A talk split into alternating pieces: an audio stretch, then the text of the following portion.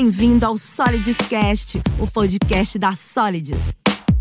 O objetivo desse conteúdo é transformar pessoas e empresas através da gestão. Nossos hosts, Mônica Hawk e David Ledson, vão conduzir conversas com pessoas que são referências dentro dos mais diversos mercados. Fique com a gente até o final.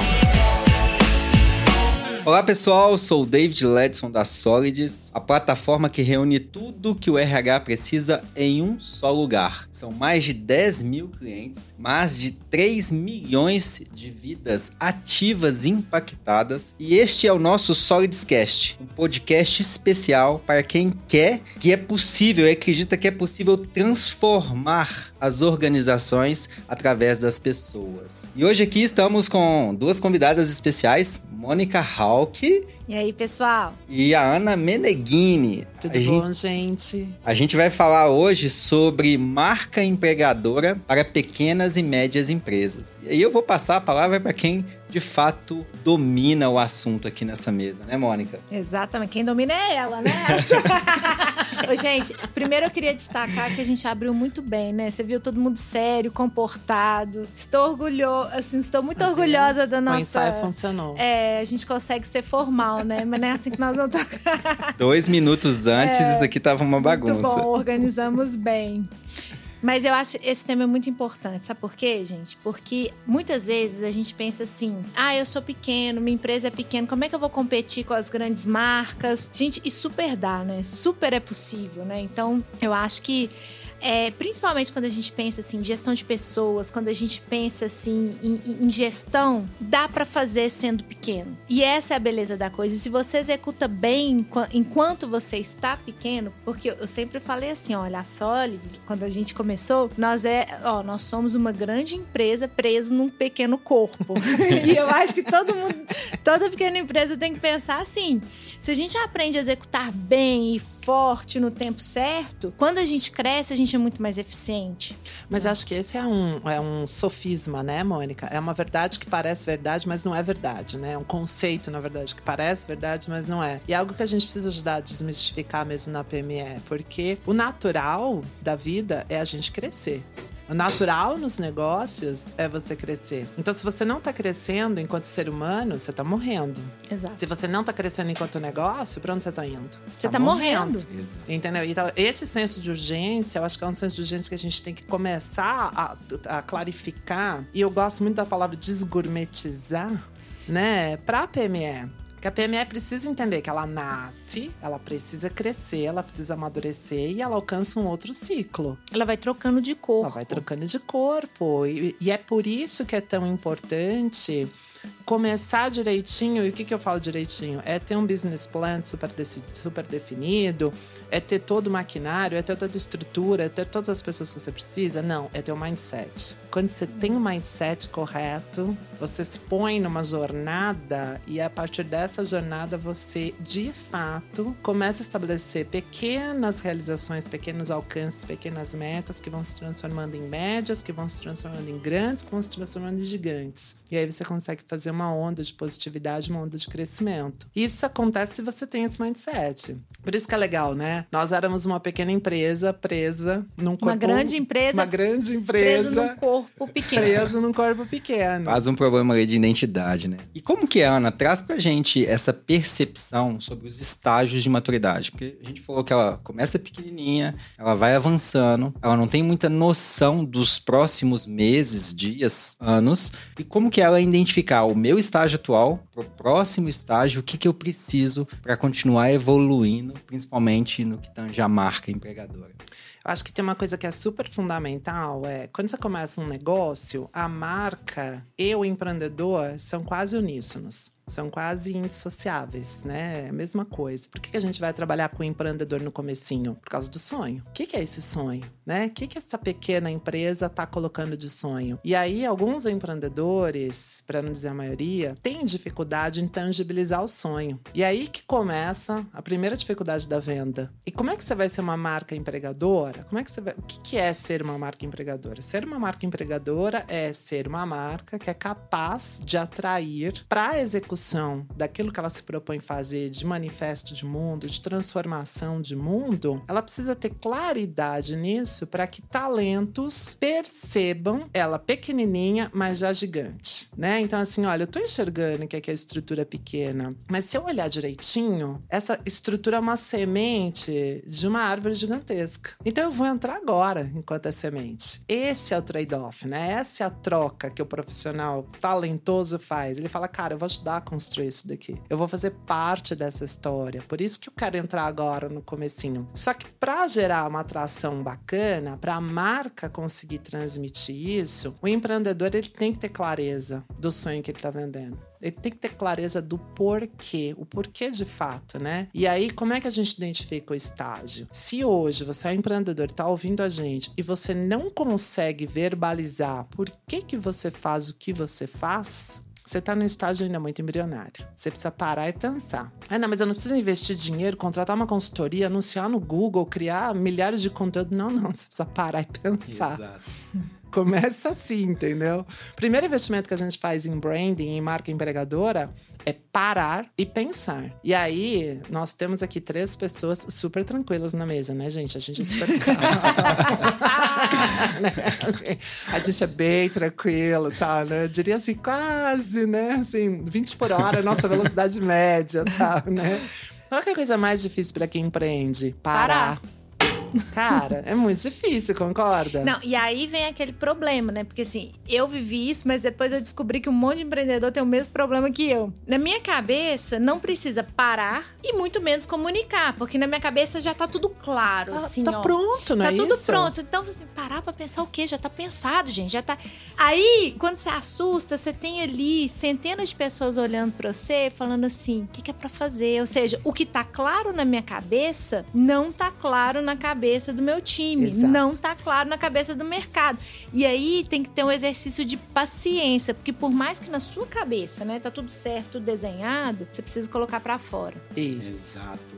E aí vem um grande desafio, né? O óbvio não é tão óbvio. É. E a comunicação talvez seja o primeiro maior desafio de toda pequena empresa. Por mais que esteja na cabeça do founder, do empreendedor, do empresário, ele, ele tem tudo muito claro, como a Mônica trouxe. Para mim já estava claro, todo mundo entendeu. E no fundo, ninguém entendeu porcaria nenhuma. E cada um tá indo para uma direção. Então, o primeiro ponto que a Ana mais a Mônica trazem está relacionado a alinhar a direção e transformar isso numa comunicação clara para aqueles que estão com você. E principalmente para o mercado, que vai ao encontro ao, ao, tema principal, né? Como transmitir a nossa mensagem para o mercado. É isso, é. por isso que eu falo assim, cara, se você é um empreendedor, de novo, ou se você é um, um, um profissional de recursos recursos humanos, né? Assim, se você é alguém que está sentado numa posição que é responsável por atrair outras pessoas para aquela causa, para aquele movimento, para aquela mudança que você está gerando no mundo, e você não consegue verbalizar isso, não adianta. Pode estar lindo na sua cabeça, e em geral tá sempre muito bonito na nossa cabeça, né? Mas a gente precisa verbalizar. Essa, essa é a primeira etapa. A segunda é você ter clareza de até onde você quer ir onde eu quero ir, né? Então, assim, vamos pegar um exemplo é, que aconteceu muito agora durante a pandemia. Muitas pessoas passaram, por exemplo, a fabricar coisas em casa e a vender coisas. Esse tipo de trabalho é um trabalho empreendedor. Esta pequenina empresa que começou ali, eu quero o quê com esse movimento? Eu quero chegar a ser a maior rede de confeitarias da minha cidade? Eu quero chegar a ser uma marca referência? Esse é meu sonho grande, né? Porque tem gente que também não tem esse sonho. E tá tudo bem, entende? Tá tudo bem não querer ter esse sonho. Só que você tem que ter clareza. E aí o problema, que é a segunda etapa. Uma vez que eu consiga verbalizar, eu tenho que ter clareza de até onde eu quero chegar. E a partir dessa clareza, aí eu ganho corpo, pungência para me assumir como uma marca empregadora. Entende? Quando eu sou capaz de verbalizar, quando eu tenho essa clareza, eu consigo engajar, envolver outros outras pessoas no meu sonho e o meu sonho passa a ser o nosso sonho, passa a ser um sonho coletivo. Então, quando a gente fala de marca empregadora, eu vejo muitas é, informações no sentido de assim: ah, você tem que ter um site maravilhoso, você tem que ter muito conteúdo gerado, você tem que ter pessoas incríveis, você tem que estar nas com profissionais que estudaram nas melhores faculdades. Tudo isso é verdade também, não é a única verdade, né? A primária, a principal verdade e a, a verdade inicial é: se você não acredita no seu sonho, outros não vão acreditar. E a partir do momento que você acredita e tem clareza e consegue verbalizar isso, mesmo que você tenha poucos recursos, você acaba atraindo profissionais que vão comprar o teu sonho. É mais difícil? É. E por que, que é difícil atrair bons talentos hoje? Por que, que é tão complicado? Porque a gente vive na ditadura do ruído. Gente, quanto tempo de silêncio a gente tem hoje nas nossas vidas? Não tá tem. Dinheiro, né? Você tá entendendo? A gente vive a ditadura do ruído. Com a, a explosão do digital e, e toda a aceleração digital que a gente teve no ano passado e ainda esse ano, todo mundo fala tudo o tempo todo. E aonde ficam as conversas de negócios, né? As conversas importantes, as conversas que de fato vão fazer o turning point ali pro empreendedor. Elas ficam perdidas no meio desse ruído. Eu lembro que no início da pandemia, quando você entrava em algumas redes sociais, como Instagram, Facebook, você tinha dezenas de lives seguidas no mesmo horário. E lembra do destaque? Era desesperador, né? É, é, você não sabia o que acompanhar e tinha um monte de ruído acontecendo ali, nada profundo, consistente, mas todo mundo queria emitir a sua opinião sobre alguma coisa. Foi uma overdose de topão de funil, né? É, é overdose do topo, assim, todo mundo no topo e ninguém desce no funil da, da informação. Mas surgiram muitos especialistas, né? Em Especialista em Instagram. Covid, né? Instagram, marketing médico, digital. Então, né, gente? Médico. Nossa, marketing digital é a melhor coisa do Foi Bem interessante esse movimento. Mas trazer é. esse ponto do, do observar mais, escutar mais, estar mais atento ao silêncio, não é comum da nossa, do nosso tempo presente. Né? Não. E olha só, esse é um ponto importante. Porque olha, nós falamos que as marcas né, e as pessoas se sentiram na obrigação de falar tudo, falar sobre tudo. E aí, as pessoas estão esquecendo de falar sobre a essência. Porque qualquer um pode falar de Covid. Qualquer Sim. um pode falar de um monte de coisa. Só eu posso falar sobre sólidos. Exato. E aí você perde a essência. E eu acho que uma boa medida, né, para o gestor é, da pequena e média, fale sobre a sua essência, quem você é. E isso atrai a marca empregadora. Sim. E isso fortalece a marca. E Sim. é isso que dá, como diz, sustância para a marca. isso. Porque você não é uma marca de, de generar, né? Você mostra ali sua alma, seu DNA, é sua essência. E eu acho que é isso que atrai. Porque uma coisa, né, a gente atende milhares de pequenas e médias empresas e vez ou outra sempre surge a pergunta: "Mônica, como é que eu faço para competir com as grandes marcas? Como que eu consigo trazer os talentos para as grandes marcas sendo que eu sou pequeno?" Né? E aí as pessoas fazem uma conta como se fosse assim, né? Eu vou competir. Gente, quando eu comecei lá em Belo Horizonte, tinha Google. né? Eu, é, marcas que eram que ainda são muito valiosas, que né? por enquanto são muito mais valiosas que a minha. Isso. Contudo, é, isso nunca foi um problema, porque todo, toda empresa pequena e média, se ela realmente tiver né, um sonho grande, se ela realmente for uma empresa que vale a pena, ela tem um diferencial competitivo ali dentro. E esse diferencial competitivo é suficiente para fazer com que você bata de frente com, com grandes marcas, né? Então eu acho que, assim, respondendo de forma objetiva esses empreendedores, olha, invista no seu DNA, mostra quem você é, volta para sua essência, é barato. Isso. muito mais barato e muito mais eficiente. É barato, porque... tá na mão entendeu? Tá na gestão ali do dono. E é real. E é real, é, é isso mesmo. E eu acho que a gente vai ver uma tendência muito grande. A, a, a, gente não consegue medir ainda, né?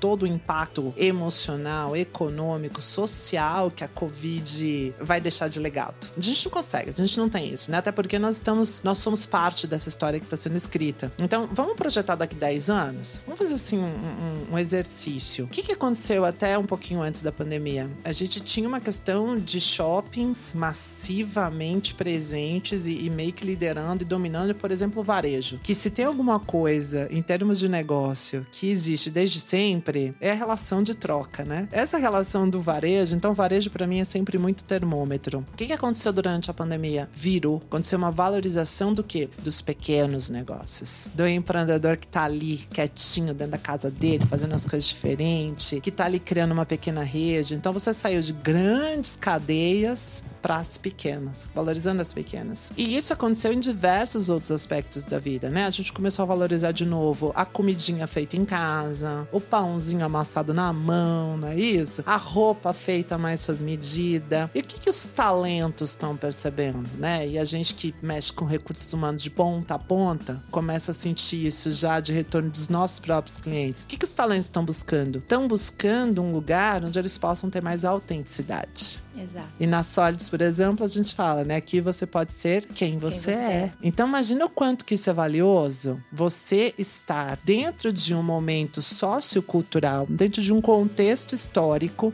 em que aquele profissional, e de repente até 2019 achava a grande corporação uma super oportunidade de carreira, agora ele quer o quê? Autenticidade. Agora ele quer o quê? Um modelo híbrido de negócio. Agora ele quer o quê? Ir a pé, ir de bicicleta, tá pertinho, tá Ou no pertencer bairro. a um grupo menor. Pertencer. Então, existe um poder e uma vantagem competitiva no pequeno, Sim, né? As pessoas querem estar próximas. exato. E é muito mais fácil, às vezes, ficar próximo de um grupo que ele é menor. Porque você vai trocando, né? E, e pode ser que você já tenha tudo isso. Você não tá sabendo comunicar tudo Ou que você você não tá tem. valorizando, né? Ou não valorizando. Você só tá olhando assim, ah, meu Deus, aquela grande marca que tá com Exato. mil vagas abertas, como é que eu vou competir com isso? E você esquece do, do tesouro que você tem em casa. E olha o contraponto: os seus colaboradores podem estar com a mesma percepção. Você pode estar deixando de valorizar aquilo que você tem, de demonstrar, e eles estão buscando fora simplesmente porque não enxergam dentro da sua organização tudo isso que você não consegue comunicar bem. Boa, David. Aí é outro aprendizado. Porque os nossos colaboradores vão enxergar com os nossos olhos. Isso. Se eu, enquanto empreendedora, não vejo não, e não vislumbro isso, eu não posso. O time não vai ver. Se eu, se eu fico acuada, com medo, preocupado, meu time vai ficar. Isso aí. Né? Então, isso é fundamental, assim, os empreendedores, os gestores, eles têm que ser os primeiros a enxergar e se apropriar É dessa isso. realidade. É isso. E outra coisa também que eu queria dizer, dar de dica, que é muito legal, que eu gosto muito de desmistificar, é o seguinte: obviamente, muitos empreendedores não são especialistas em marca, não são especialistas em vendas, não são especialistas em recursos humanos, não são especialistas em é, é, atração de talentos. Eles são bons no quê? Em colocar a ideia no ar, né? São bons em, cara,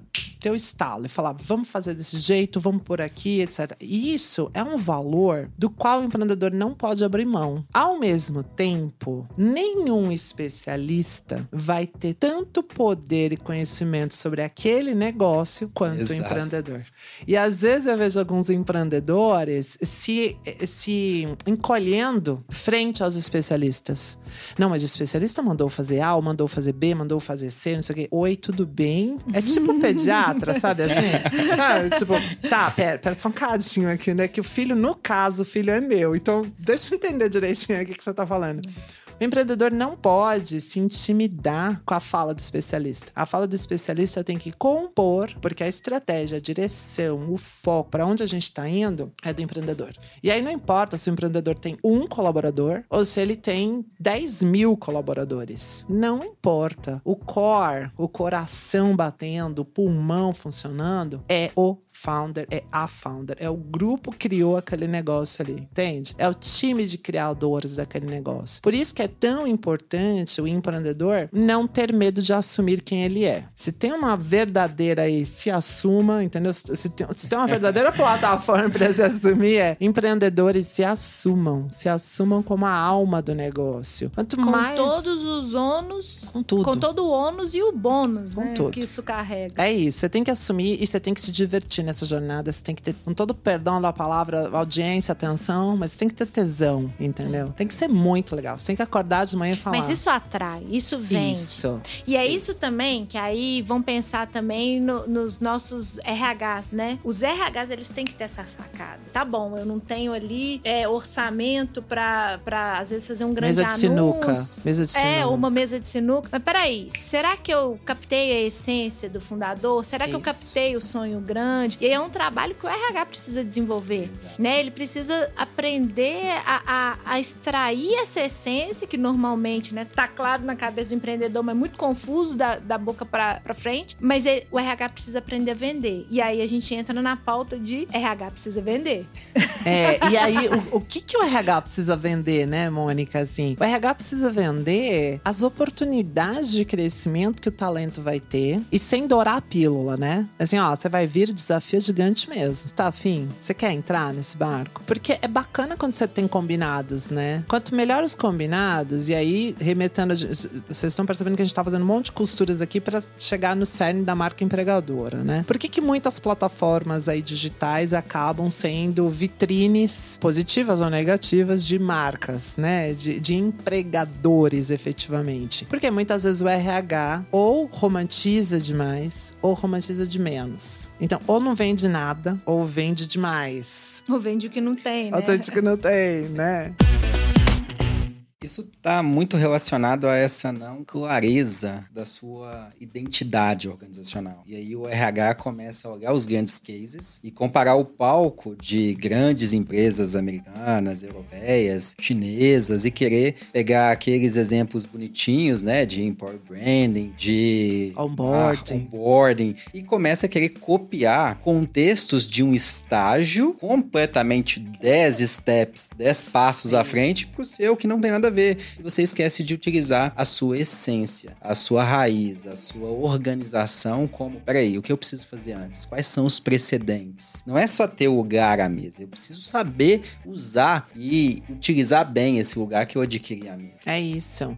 E é aí que a gente começa a entender que, assim, eu particularmente não gosto de playbooks, né? Eu sou, sou um profissional avessa a playbooks. Mas eu gosto de ler todos, entendeu? Por quê? Porque você vai lendo, você vai se inspirando, você vai pegando as melhores práticas. Obviamente, né? A gente precisa inventar a roda. Mas nada do que a gente se inspira no mercado tem que ser copiou colou. Você tem que colocar seu tempero, sua autenticidade. E aliás, quando o assunto é gestão de pessoas, pode ser a receita para o desastre, né? Exato. Porque você pega ali, ah, você olha para aquela grande marca e vê aquela ação maravilhosa de gestão de pessoas de uma empresa de 60 mil colaboradores e vai lá Isso. colocar na sua de 60. A E americana, outro errado. contexto cultural, outra, outro estágio, paga em dólar, tem um monte de variáveis. O empreendedor leu aquele livro da moda bonitinho. Ah, aquele best-seller, né? Aquele best-seller. Netflix fez, ó, ó, vamos Deixa eu lá. fazer. Vamos fazer. Senso crítico, né, gente? Vamos implementar isso É. aqui ó, a partir de amanhã. É, É, isso. é, mas é a capacidade de ter senso crítico. Agora, você falou um, um ponto, assim, da, da gente mostrar a essência e ser, e ser, né, assim, romantizar menos ou mais. Aí, eu, não tem como não pensar no nosso processo seletivo e na nossa política de ma- né? O pessoal que ainda não conhece, lá na Solids, processo seletivo, antes da gente passar, né, pelo, pela fase de, de dizer todos os planos de benefícios da empresa, a gente faz questão de mostrar os malefícios da empresa. Então, é um momento onde a gente só fala dos problemas que a Solids tem. E a gente faz isso antes, e a gente faz isso com todas as vagas. Sabe aquela vaga que a gente tá assim, fecha, pelo amor de Deus? A gente não abre mão desse processo, né? E aí, no início, quando eu implantei isso, o RH ficava assim, mas Mônica, a gente custa achar. E aí, quando acha o candidato, você começa a falar. E o que é pior, eu falo e ainda exagero. Eu toco o terror nessa. Quando é na época eu ainda fazia processo seletivo, eu exagerava. Mas por quê? Porque a gente precisa ser honesto. As pessoas querem coisas de verdade, marcas de verdade, pessoas de verdade. Então, sabe aquela descrição da vaga assim, bobinha, de ah, parecendo que tá vendendo a Muito Disney? lúdica, né? É, acho que isso não cabe mais, especialmente depois de tudo que nós vivemos, assim. E é impressionante o tanto que as pessoas passam pela nossa política de malefícios e encaram isso como uma das melhores fases do processo seletivo. As pessoas gostam de ouvir mentira, né? É impressionante. Ela vai participar de um processo seletivo numa grande empresa, ela não se dá o trabalho de tentar olhar os malefícios. Ela olha só os benefícios. O salário, os incentivos, o time, o líder. Ela não pergunta sobre o que, que tem de ruim nesse lugar. Certo? O que, que esse negócio, que essa empresa não faz que bem pode feito? dar errado. Que pode dar errado. Você toma uma decisão, às vezes, que pode impactar os seus próximos 3, 5 anos. Tem um, um termo que eu gosto muito que é alinhe as expectativas no tempo zero. Isso. Por mais que você se frustre no tempo zero, você frustrou no tempo certo. Porque aí você ainda tem tempo de desistir antes de você perder alguns meses, anos da sua vida dentro de um local que você vai falar: Poxa, se eu tivesse desistido lá atrás, eu não teria aceitado a proposta se eu tivesse pensado direito. Então, alinhar as expectativas, falar a verdade, trazer a essência, torna a marca muito mais valiosa dentro desse ambiente tão competitivo. É, e vamos fazer um experimento? Vamos fazer assim, ó. É, desafio o público a fazer é, três pesquisas de opinião sobre a marca, né? No momento que a pessoa entra, três meses, fazer durante três meses, três meses seguidos. O que, que vai acontecer já nos primeiros três meses se a empresa for minimamente boa? Vai ser tudo lindo. As pessoas estarão felizes, motivadas, porque é igual namoro, gente, né? Os hormônios lá em cima, tudo é novidade, tudo é lindo e a capacidade crítica baixa. Nos três meses seguintes, você tem a fase de contestação, onde você consegue já enxergar os problemas que aquela marca tem. Aí a pesquisa tende a cair a nota, porque a pessoa, a empresa mudou, não, mas o senso crítico da pessoa já mudou em relação a isso. E aí você tem os próximos três meses, que é a consolidação, né? A pessoa ficou aqueles três meses apaixonado, três meses, né? Discutiu a relação. E aí você tem lá pelo nono mês a validação. E isso é um padrão humano de comportamento. E por que, que é importante a gente pensar isso em termos de marca? Porque existem algumas ações que você pode fazer que podem provocar aquela consolidação lá por volta do nono mês. É, ela- você pode fazer com que o retorno seja mais positivo. Então, lá nos três meses, quando você fala pro candidato, olha, por enquanto você vai achar tudo lindo, mas olha, não é tudo lindo. Você tem esse, esse, esse problema. Esses são os nossos desafios. Quando a pessoa chega lá por volta do nono mês, ele vai falar assim: nossa, olha só, é realmente a empresa tem isso, mas a Mônica me convidou para ajudar a resolver isso. A relação com os problemas muda, a relação com a marca e, e o próprio engajamento da pessoa muda, né? Mas tudo começou com um gesto é, de honestidade e de transparência sobre a própria identidade. Você baixa a frustração, né? Só Exatamente. trocaria a palavra problema por oportunidade. Ah, é, gente. Gente, marca uma reunião com o David. Vocês vão adorar. A reunião com o David é ótima, assim, ó. Um monte de pepino, assim, cada um maior que o outro. Ele, "Ah, que tanto de oportunidade. O olhinho brilhando, assim, ó. A gente gosta de desafios, né?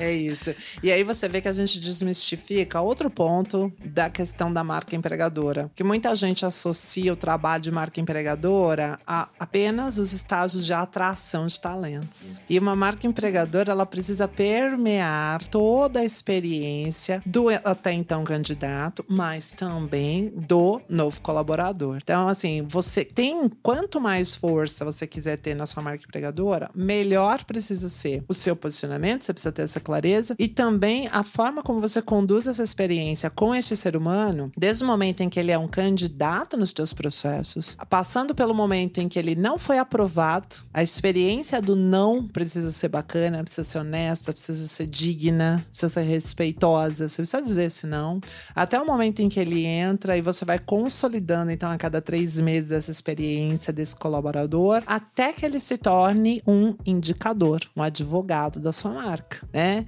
E quando a gente fala de marca empregadora, pode parecer um conceito talvez distante da PME, mas ele é tão vital, ele é tão essencial, porque quanto mais você pensa nisso, melhores talentos você vai atrair, melhor as pessoas vão se sentir dentro do seu negócio, e quanto melhor as pessoas se sentirem dentro do seu negócio, melhor elas vão entregar. E quanto mais elas entregam, mais o seu negócio cresce. Entende como é um ciclo vir- virtuoso? E por isso que a gente tem que ter a cabeça. O dono tem que acordar todo dia e falar assim: cara, se eu não cresci hoje, eu morri um pouquinho. Exatamente. Essa é a- o senso de urgência, entende? Ou eu cresci hoje, ou eu morri. É binário. No mundo dos negócios, é binário. Por quê? Porque cada gota conta, entendeu? Cada 1% conta. Você não, você não consegue não pensar nisso. E quando a gente tá empreendendo, não dá pra gente pensar em tudo. Então o alicerce tem que ser sólido. E aí a gente volta de novo no founder. Você vê a importância? O founder inspira, o founder espelha. E aí ele tem que ter um time que ele vai criando de liderança ali de primeiro círculo, que vai reforçando E que isso. tem que ter o mesmo cheiro. Tem, Tem. que andar próximo o Tem. suficiente para todo mundo ter o mesmo cheiro. Exatamente. Te- É, é prender pra Liderança tem que ter o mesmo cheiro. É isso aí. Tem que tá- estar junto. Tem que estar junto. né? A tribo tem que falar a mesma É, língua. né? Tem. Exatamente. Tem. A ponto de trocar olhar, né? Tipo, tá, tá no meio do negócio, tá, tá, putz, ferrou. Ou deu certo, né? Você tem que olhar e você tem que entender, entendeu? Porque aí rola também uma questão de sucessão do sonho. Sim. Porque um dos problemas também da PME é quando o empreendedor não entende que tem aquele ponto que o sonho deixa de ser dele, do meu sonho, para ser o nosso sonho. Isso. Porque se ele centraliza nisso, ele vai ter um gargalo muito grande lá na frente. Então, tão fundamental quanto contratar uma liderança é caminhar com essa liderança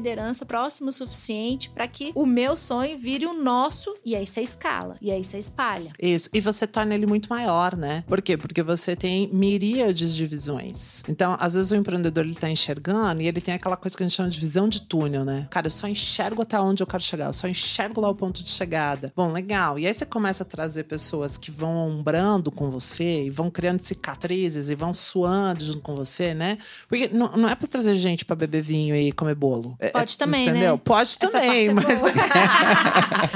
né? Mas o objetivo primário é, cara, me ajuda aqui pra depois a gente comer, né? O, o bolo, tomar o vinho, comer o churrasco e tudo mais. Mas você vai ganhando outros, outras perspectivas que somem ao seu sonho. Não são perspectivas antagônicas, né? É tipo, o que, que a gente precisa fazer pra conseguir chegar lá? E aí, de novo, veja o quanto isso é decisivo para a PME e o quanto isso é decisivo para o RH da PME. E aí, vamos, vamos des- eh, desmistificar ainda um pouco mais, né? Vamos dar nome aos bois. Às vezes você é um empreendedor que você tem uma equipe de 30 pessoas, ou você tem uma equipe de 35 pessoas. Então, quem que é seu RH? É um analista. Olha que coisa incrível. Então, como é que você vai aparelhar o seu RH, que é um analista? Que cuida do DP, que, Que cuida, cuida- do financeiro, que Exato. normalmente não faz só gestão de pessoas. Exato. Como é que você vai aparelhar esse, esse profissional? Como é que você vai aparelhar esse ser humano? Então você vai usar a tecnologia. Você vai usar. E onde é que você vai usar? Você vai usar um monte de coisa, um monte de penduricalho nesse analista? Não, você não vai usar. Por quê? Porque você vai ter dois desafios com esse analista. Você vai ter o desafio de ajudá-lo a ter o pensamento estratégico, né? Você, enquanto empreendedor, você tem que, você tem que reduzir esse gap entre o analista e você que é dono. Então você tem que ajudar essa pessoa a ter uma visão estratégica intraempreendedora, um sonho ali, mas ao mesmo tempo tem todo um dia a dia aí de um monte de coisa que essa pessoa tem que entregar. Já pensou se essa pessoa tiver que cuidar de dois, três, quatro, cinco, seis softwares? Não, gente. É muito interessante porque o porquê, a essência dos founders, dos sócios, isso atrai. As pessoas até vêm porque ouviram falar da marca, entenderam o propósito. Mas o como é a jornada. Isso. É o que vai fazer com que as pessoas permaneçam. É o que vai fazer com que elas se engajem. Vai fazer o dia a dia você como um saco de sal com elas ali. E entenda qual é os perrengues que tem se passado para construir essa história que todo mundo tá querendo construir junto. E quando você facilita o como com sistemas centralizados, não tendo muito legado, não tendo diversas fontes de pesquisas, você faz com que essa pessoa tenha mais, mais entradas dentro dessa organização. E uma outra coisa que ajuda também, se você pensar bem, além da questão do software, né, que, que não dá para ter um monte de penduricalho, é quando você pode contar com marcas parceiras que não estão no dia a dia do seu negócio, mas pensam por você aquele dia a dia. Entende? Então você pega, vou dar um exemplo aqui, sei lá, um parceiro de facilities que vai cuidar da gestão da limpeza, da organização da sua empresa, né? Porque com 30, 40, 50 colaboradores, poxa, você tem um gasto ali, né? De facilities, gente, papel higiênico, pó de café, pó de, é, é, pó de, açu pó de açúcar? Nem sei, não tomo.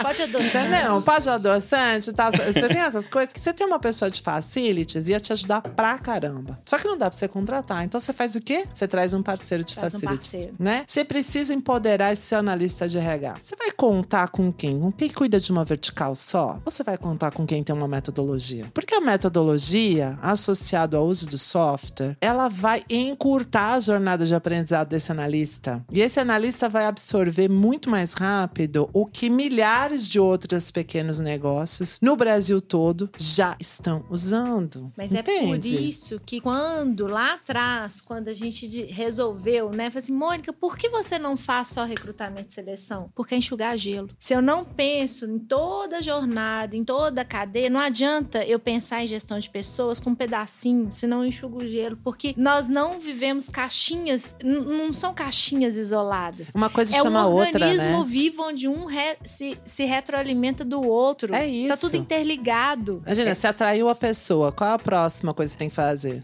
Você tem que botar ela pra dentro, é um board, né? Tipo, Tem não tem como você desenvolver. parar, né? Ai, atraí, acabou. Uh, como, como que é, É-? RH é. muito mais complexo do que só recrutar. Não é que é Sim. simples recrutar, mas ele é uma parte de um processo longo e vivo e Isso. constante. Se você negligencia essas outras variáveis, você afeta seu recrutamento. Então, que é o enxugar não gelo. adianta a pessoa falar, eu só faço recrutamento. Isso não existe. Não. O que acontece nesse cenário é que ela tá ignorando as coisas que ela está fazendo Isso. mal. Mas olha que ponto importante. Se eu, que sou do recrutamento e seleção, não converso com a parte de onboarding, com o DP, com o treinamento, com o desenvolvimento, com a avaliação de desempenho, eu estou negligenciando o Exatamente. meu processo. E eu tô matando aquele talento que eu consegui atrair. Você entende? frustra a jornada, a experiência dele no Exatamente. processo. E aí, quando eu frustro a jornada, a experiência desse então colaborador que se tornou, então um candidato que se tornou um colaborador, o que que eu tô fazendo com a minha marca empregadora? Fragilizando. Entendem? Então, assim, não adianta você é, é, achar, ah, marca empregadora é só para os grandes, não vou fazer. Você precisa fazer. Não adianta você achar que marca empregadora tem receita pronta. Não tem. Tem inspirações, tem benchmarks. E não adianta você trabalhar marca empregadora se você não pensa na experiência do candidato barra colaborador como um todo. E isso passa muito pelos RHs. Então, assim, eu entendo que cada vez mais a área de recursos humanos precisa contar com parceiros que lhe permitam ter essa atuação estratégica. E o time de marca depende que o time de RH tenha essa atuação estratégica para poder reforçar a marca. E o time do comercial precisa do RH. Olha que importante isso. Por quê? Porque o time do comercial vai vender produtos para o mercado. E estes compradores conhecem outras pessoas. E essas outras pessoas podem alimentar, de novo, recursos humanos. Entende como é tudo interligado? Tá? A gente precisa trazer isso para a mesa. Isso é muito relevante. Não é tão complexo assim quanto você pode imaginar em casa, né? É mais simples do que se imagina. Muito. E muito possível de fazer. Mesmo que você seja uma organização com 10 colaboradores, aliás, com um colaborador, já deveria estar fazendo. É, porte não pode ser desculpa pra não fazer. Não. Essa é uma coisa, é uma realidade assim. Ah, eu sou pequeno. Para com essa conversa de, ah, eu... primeiro eu estou pequeno. E Isso. segundo, isso não é desculpa pra você deixar de fazer nada. A única coisa que, que vai acontecer é que às vezes você vai fazer com mais dinheiro ou menos dinheiro. Mas tem uma coisa, você não, você não precisa de grandes orçamentos pra ter uma grande execução. Então, você pequeno, você pode acertar, você pode fazer, você pode ter uma grande marca, né? Você pode fazer uma grande gestão de pessoas. Gente, a gente tem clientes, assim, que são... Tem poucos colaboradores ainda. Mas tem uma gestão de pessoas, assim, que é impecável. que, assim, é inspirador. Eu olho e falo assim, Tá "Nu, dando show em incrível." muita grandes empresas. Exatamente. Tem cliente nosso que tá dando show em gente muito grande, sabe? Então, assim, tamanho não é desculpa pra não se buscar e se alcançar a excelência. Isso aí. Bom, Ana, falando um pouquinho sobre perfil comportamental, e a gente falou bastante de pessoas e importância para todo esse processo de, de marca para as organizações. Conta um pouquinho, qual que é o seu perfil? Qual que é o seu profiler? Menino, vamos falar desse bagulho aí, né? Não é um bagulho, cara, mas, ó, é um troço que dá barato, né? Aquelas. É, primeiro que assim, eu achei sensacional quando eu fui preencher o profiler e eu levei três minutos, segundo o sistema me falou. Então, pra mim foi muito surpreendente, porque eu falei, já acabou? Foi tipo assim, entendeu? Já acabou? E aí, quando eu li, eu falei, "Vou pegar um café, né? Porque era muito. Falei, tava lá lendo, eu sozinha comigo mesma, né? Então, assim, não tinha pra quem correr, tá entendendo? Aí fui lá pegar um cafezinho, né? Falei, deixa eu terminar de ler esse negócio aqui. É muito legal, assim, você faz, é, é, você realizar o teste em tão poucos minutos, porque eu entendi que eu poderia ter usado até 10 minutos, né, pra preencher o teste. Mas pra mim foi muito fluido. Eu tava bem no meu ambiente, tava sozinha, eu sentei lá e preenchi, assim, sem, sem filtros, porque na verdade eu não sabia o que esperar, então fui muito eu mesma. E aí quando veio, eu falei, cara, abraçou muito. Eu me vi escrita ali. E o que, que eu acho que é muito legal isso? Porque da mesma forma como eu me identifiquei, né? Eu hoje vejo o perfil, o profiler dos meus colaboradores. Então, olha que sensacional você poder entender os pontos fortes e os pontos de oportunidade, né? Como a gente aprendeu aqui. os pontos de oportunidade de cada colaborador para você de fato trazer a diversidade para dentro das áreas, né? E fazer uma gestão em cima disso. Você vê que a minha responsabilidade vai desde a atração dos clientes, hoje dentro da Solids, até a fidelização desses clientes. Então imagina como eu preciso ter um time que tenha pensamento diverso, que tenha comportamentos diversos, mais diversos. A, a gente tem uma tendência a achar que a diversidade, eu vejo dois extremos, né? Ou a diversidade de quem pensa igual a mim, que na verdade não é diversidade, né? Ou uma diversidade que é, é, gera antagonismos. Então, como eu tenho os clusters de diversidade, né? Então eu só ando com quem diversamente pensa igual a mim. É tão antagônico, né? Exatamente. Mas, tipo, é o oposto da, do é o, conceito. É o oposto. E por outro lado, você tem hoje uma polarização na sociedade, na cultura, que parece que a gente está perdendo aquilo que o brasileiro sempre teve de melhor, que é a flexibilidade de transitar em locais, espaços, com pessoas, com credos completamente diferentes. Acho que a gente está perdendo a capacidade de conviver com a diferença. Exato. Porque a gente não fala de coexistência e a gente não fala de alteridade. A gente Exato. não fala de ver o outro e de respeitar o outro. Então, E de entender que o outro é diferente e que é com esse que eu vou trabalhar. É, só que uh, o mais engraçado, e aí eu, sempre me preocupo porque, veja, eu já tenho aí duas décadas, né, de, de carreira, faço umas contas, não vou falar. eu já tenho aí duas décadas de carreira e eu mentoro, né, e, e, assim, é muito complicado quando você vê a galera jovem, um super potencial, uma estrada inteira pela frente e querendo se fixar nos monopólios identitários, né? Cara, por que tu não abre? O, o que faz a soma é o diferente, não é o igual, né? Assim, você tem duas mãos. As duas mãos, é, em geral, tem 10 dedos, tem cinco dedos cada uma. Legal. Mas cada dedo tem uma função diferente do, do outro. E se a gente não tiver os cinco dedos com as suas funções diferentes, a gente não tem uma mão. E, e quando a gente joga isso para comportamento, é, é, muito, né? Porque às vezes também as pessoas têm essa. É, o comportamento, ela é uma variável muito importante. Então, você saber jogar ali, você ter um repertório para conviver com essas diferenças, você como gestor, você como colega de trabalho, você vai para outro patamar. Isso. Porque você ali verdadeiramente está conhecendo as pessoas, reconhecendo a diferença entre elas e coexistindo e convivendo da melhor forma. Exatamente. Né? E trazer isso para dentro das organizações, puxando essa, essa dimensão do comportamento, isso é poderosíssimo nos times, né? Na verdade, é isso que faz com que o negócio cresça. Se você pensar matematicamente falando, né? Assim, se a gente tirar toda uma questão da beleza psicológica e, e, e do autoconhecimento que o próprio teste traz para cada indivíduo, se você colocar assim na ponta do lápis, né? Tá bom, vamos ver isso daí mexe o ponteiro da receita ou não, né? Assim, vai mexer no dinheiro que eu vou fazer no final do dia ou não. Conta simples aqui, bem simples. O mercado é feito por pessoas diferentes. O mercado é formado por pessoas diferentes. Nenhum cliente que nenhuma empresa tem é igual ao outro, porque os indivíduos são únicos, né? Nós temos questões parecidas, gostos parecidos, coisas que nos aproximam e coisas que nos afastam. Tudo bem, mas no fundo, no fundo, nós somos únicos. Então imagina se você forma uma empresa em que todo mundo pensa igual. É diferente de você falar de uma empresa em que não estão todos sob a mesma missão. Isso é diferente. A missão é única. O posicionamento da marca é único. A precificação do produto tem que ter ordem, né? O atendimento a clientes tem que ter método, tem que ter processo. Mas a missão é a mesma. Beleza, a gente tá todo mundo indo pro mesmo lugar. Agora, nós não somos iguais. E o mercado é formado por pessoas diferentes. Então, quando você tenta formar uma empresa só com iguais, você está automaticamente afastando aqueles clientes, aquela parcela de mercado que não é igual a você. Resultado, no final do dia você tem menos rentabilidade. Exato. O conhecimento ele não está concentrado na sociedade, ele está disperso.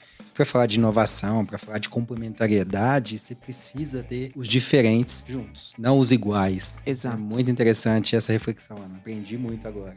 É, não, e, e- e são coisas que às vezes a gente não para pra pensar, entendeu? Assim, por exemplo, quando você fala em diversidade hoje, você pensa em uma série de conceitos, uma série de significados. Pensa mas... só no recorte social. Você E pensa. não no comportamental. Exato. Só e que não no cognitivo, que é importante. Então, e o que, que mexe o ponteiro? É o cognitivo, é o comportamental, né? Daí os RHs falarem tanto, né? Que a gente contrata pelas competências técnicas e a gente acaba demitindo pelo comportamento. Então, como é que você faz um time ter um comportamento melhor, né? Como é que você, enquanto gestor, ajuda o seu time a se comportar melhor, ajuda o seu time a entregar melhor através das soft skills? Cara, começando com autoconhecimento. Então, o profiler, ele é absolutamente sensacional nesse sentido, porque ele conta pra mim, enquanto colaboradora, né, o que, que eu tenho de bom, o que, que eu tenho ali de necessidade de melhoria, e ele traz pra mim esse, esse- essa foto do meu time. Imagina, cara, você poder orquestrar as pessoas e fazer essa gestão e trazer essa questão das soft skills. Então, a gente volta naquele ponto, né? O que, que é uma marca empregadora? Ó, é uma marca cujo colaborador consegue defender. E o colaborador que é bem gerenciado, que é bem liderado, que se sente livre para ser quem ele é no local onde ele tá trabalhando, cara, ele vai defender essa marca. E quando ele defende essa marca, ele fala bem no churrasco com os amigos, ele fala bem no churrasco com os primos, ele fala bem no dia a dia, ele se torna detrator das marcas concorrentes. O que mais você quer? É aí que você faz um grande negócio. Muito bom. Muito legal, uma bela reflexão sobre o quanto é importante você entender as complementariedades dos perfis comportamentais. Legal, Ana, indo para os nossos finalmente, a gente gosta de ouvir né, dos nossos convidados dicas e gostaríamos de ouvir de você uma dica de um livro que mudou a sua vida e você fala, seria muito importante, eu gostaria de uma oportunidade de recomendar esse livro. Qual seria? Olha, eu, eu tenho ótimas histórias com livros, mas dois livros que eu. Um eu tô lendo e um eu terminei recentemente. Que é. Ele só tem em inglês, que é John Maxwell. E ele fala sobre o quanto ao redor de uma mesa as transformações acontecem. Então chama Transformation Tables, do John Maxwell, que é incrível, maravilhoso. E um outro que já tem em português, que se chama 12 Regras para a Vida, um antídoto para o caos, do Jordan Peterson. Gente, é um livrão, tá? Muito bom. tipo, tipo biblioteca, assim, Barça. Vamos falar de Barça? Meu Deus, eu falei que não fala. Denunciou, a próxima denunciou. metáfora a gente já tem o RG dela na Não tem jeito. Mas assim, vale muito a pena a leitura. Legal demais. Uma série ou um filme, ou os dois, Ai, Truth Be Told, da Apple TV. Tá muito, muito, muito legal. É, outra que o termo já é em, em português, Golias, é, da Amazon Prime. Também tá sensacional. E acho que hoje todo mundo que tá em Startup Scale Up, se não tá assistindo, sei lá, acho que perdeu algum capítulo, é Billions, né? Ah, esse é clássico, Essa é né? fazer um episódio só sobre Bigans. Vamos, vamos fazer uma resenha só sobre Billions. Vai ser muito legal. Ah, Ana, a gente está construindo uma playlist no podcast para Solids e a gente vai colocar lá algumas músicas de nossos convidados. Qual a música que representa a Ana e que ela gostaria que estivesse? Que as pessoas fossem escutar e falar assim: nossa, essa música a Ana colocou lá no- no- na playlist da Solids. Vou colocar uma que tá no meu repeat ultimamente, que é Love on Top da Beyoncé. Canta um pedacinho dela pra não, gente. não vão tocar. Vamos lá, gente. Agora na Ana, porque ela vai mostrar mais um talento.